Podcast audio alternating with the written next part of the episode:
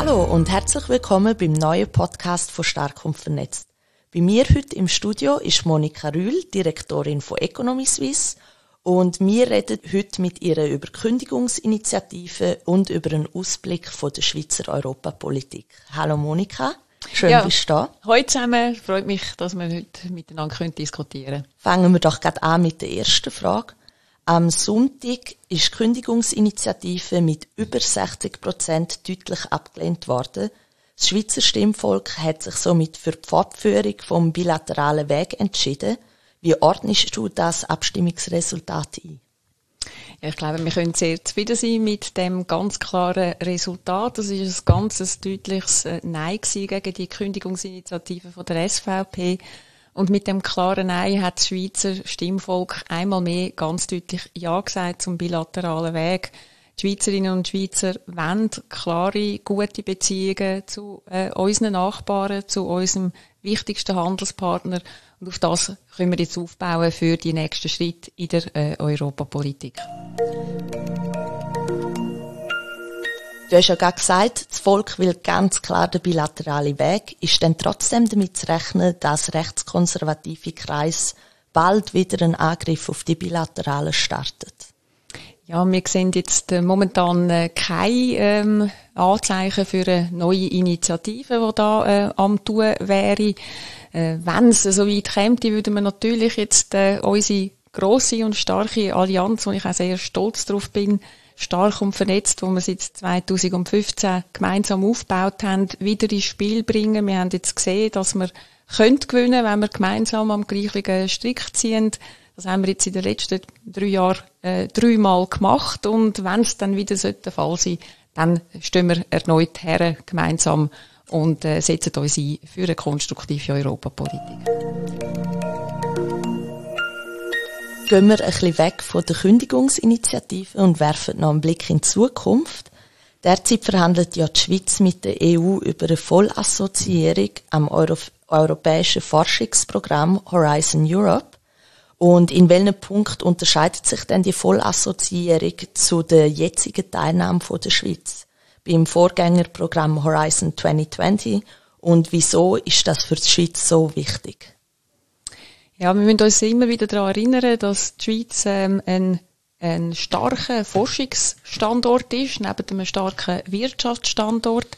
Wir haben hervorragende äh, Hochschulen, die eidgenössischen Hochschulen, wir haben hervorragende Universitäten und die wollen äh, und müssen an der Spitze sein in der internationalen Forschung. Und da gibt's über äh, Horizon 2020 früher und jetzt dann künftig hoffentlich über Horizon Europe hervorragende Möglichkeiten. Nach, dem, äh, nach der Masseneinwanderungsinitiative ist die Schweiz rausgefallen aus dem Horizon 2020 Programm. Das ist negativ für die Schweizer Forschungscommunity. Und darum müssen wir jetzt alles daran setzen, dass wir in das neue Programm wieder reinkommen, gleichberechtigt reinkommen, weil das gibt unseren Forschenden in der Schweiz äh, Zugang zu europäischen Geldern, gibt ihnen Zugang zu Netzwerken, wo sie können nutzen und das macht ihre Arbeit interessanter. Sie können an der, an der Spitze der Forschung mitschaffen und die äh, und das aus der Schweiz raus und so haben wir eben dann auch die klaren und, und guten Strukturen in der Schweiz. Und dann darf man nicht vergessen, dass die Gelder aus äh, dem Horizon Europe auch für KMUs in der Schweiz wichtig sind, weil KMUs können auch so über die europäischen Gelder ihre Forschungsaktivitäten äh, finanzieren und sich so innovativer positionieren am Markt. Nebst der Forschung haben sich ja jetzt auch Studierende zu Wort gemeldet. Letzte Woche haben die Schweizer Jugendorganisationen eine Petition eingereicht, Sie fordern eine vollwertige Teilnahme von der Schweiz an Erasmus+. Welche Möglichkeiten bietet das denn für Schweizer Studierende? Ja, das ist jetzt eine weitere Zusammenarbeit, die äh, aus äh, meiner Sicht ganz äh, wichtig ist, wo die Schweiz hat müssen zurückbuchstabieren nach der Masseneinwanderungsinitiative. Die Zusammenarbeit ermöglicht es einerseits den Studierenden, aber auch dem Lehrpersonal einfach und unbürokratisch an europäischen Hochschulen, Hochschulen studieren, sich aufzuhalten, sich in einem ausländischen Kontext äh, zu bewegen, neue Sprachen zu lernen, andere Wertesystem, andere äh, Themen kennenzulernen. Das ist eine enorme Bereicherung und wir müssen möglich machen, dass das weiterhin einfach und unbürokratisch machbar ist, weil nur so werden es dann Menschen auch nutzen, das Angebot. Und äh, wir werden so junge Leute haben, die kommen dann irgendwann zurück in die Schweiz, in die Schweiz ähm, sind besser ausgebildet, haben etwas gelernt äh, und, und sind dann auch für den Schweizer Arbeitsmarkt und für Schweizer Unternehmungen interessante junge Fachkräfte.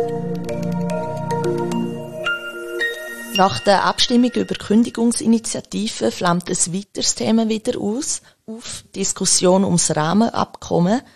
Wieso ist denn dort ein Abschluss für die Schweiz so wichtig? Ja, wir haben jetzt eben gesehen, oder, über die Abstimmungen, das Schweizer Stimmvolk will den bilateralen Weg. Der bilaterale Weg ist etwas, äh, wo nur wir in der Schweiz haben, wo maßgeschneidert ist auf unsere Bedürfnisse. Und wir wissen, dass das Rahmenabkommen, das ist das, was äh, die EU uns auf jeden Fall gesagt hat, äh, das Rahmenabkommen ist der Schlüssel für die Fortsetzung vom bilateralen Weg. Und darum braucht es jetzt die Diskussion. Wir müssen in dieser Diskussion uns immer wieder auch bewusst sein, dass es ähm, ähm, dass das Abkommen auch viele Vorteile hat für uns. Momentan haben wir eine Diskussion, wo mehr die negativen äh, Aspekte äh, beleuchtet oder die Risiken betont. Es gibt viel Vorteile aus dem Abkommen heraus. Abkommen, wo heißt, es gibt mehr Rechtssicherheit. Die Schweiz hätte die Möglichkeit, bei Streitereien auch die EU vor ein Gericht zu bringen, vor ein Schiedsgericht zu bringen. Und von dem her braucht jetzt eine konstruktive Diskussion. Der Bundesrat muss Klärungen herbeiführen. Und ich hoffe sehr, dass wir äh, uns äh, können mit der EU einigen auf ein Abkommen, sodass wir den bilateralen Weg können fortsetzen können. In welchem Bereich siehst du denn zusätzlich zum Rahmenabkommen noch Chancen, die Zusammenarbeit zwischen der Schweiz und der EU noch zu verbessern?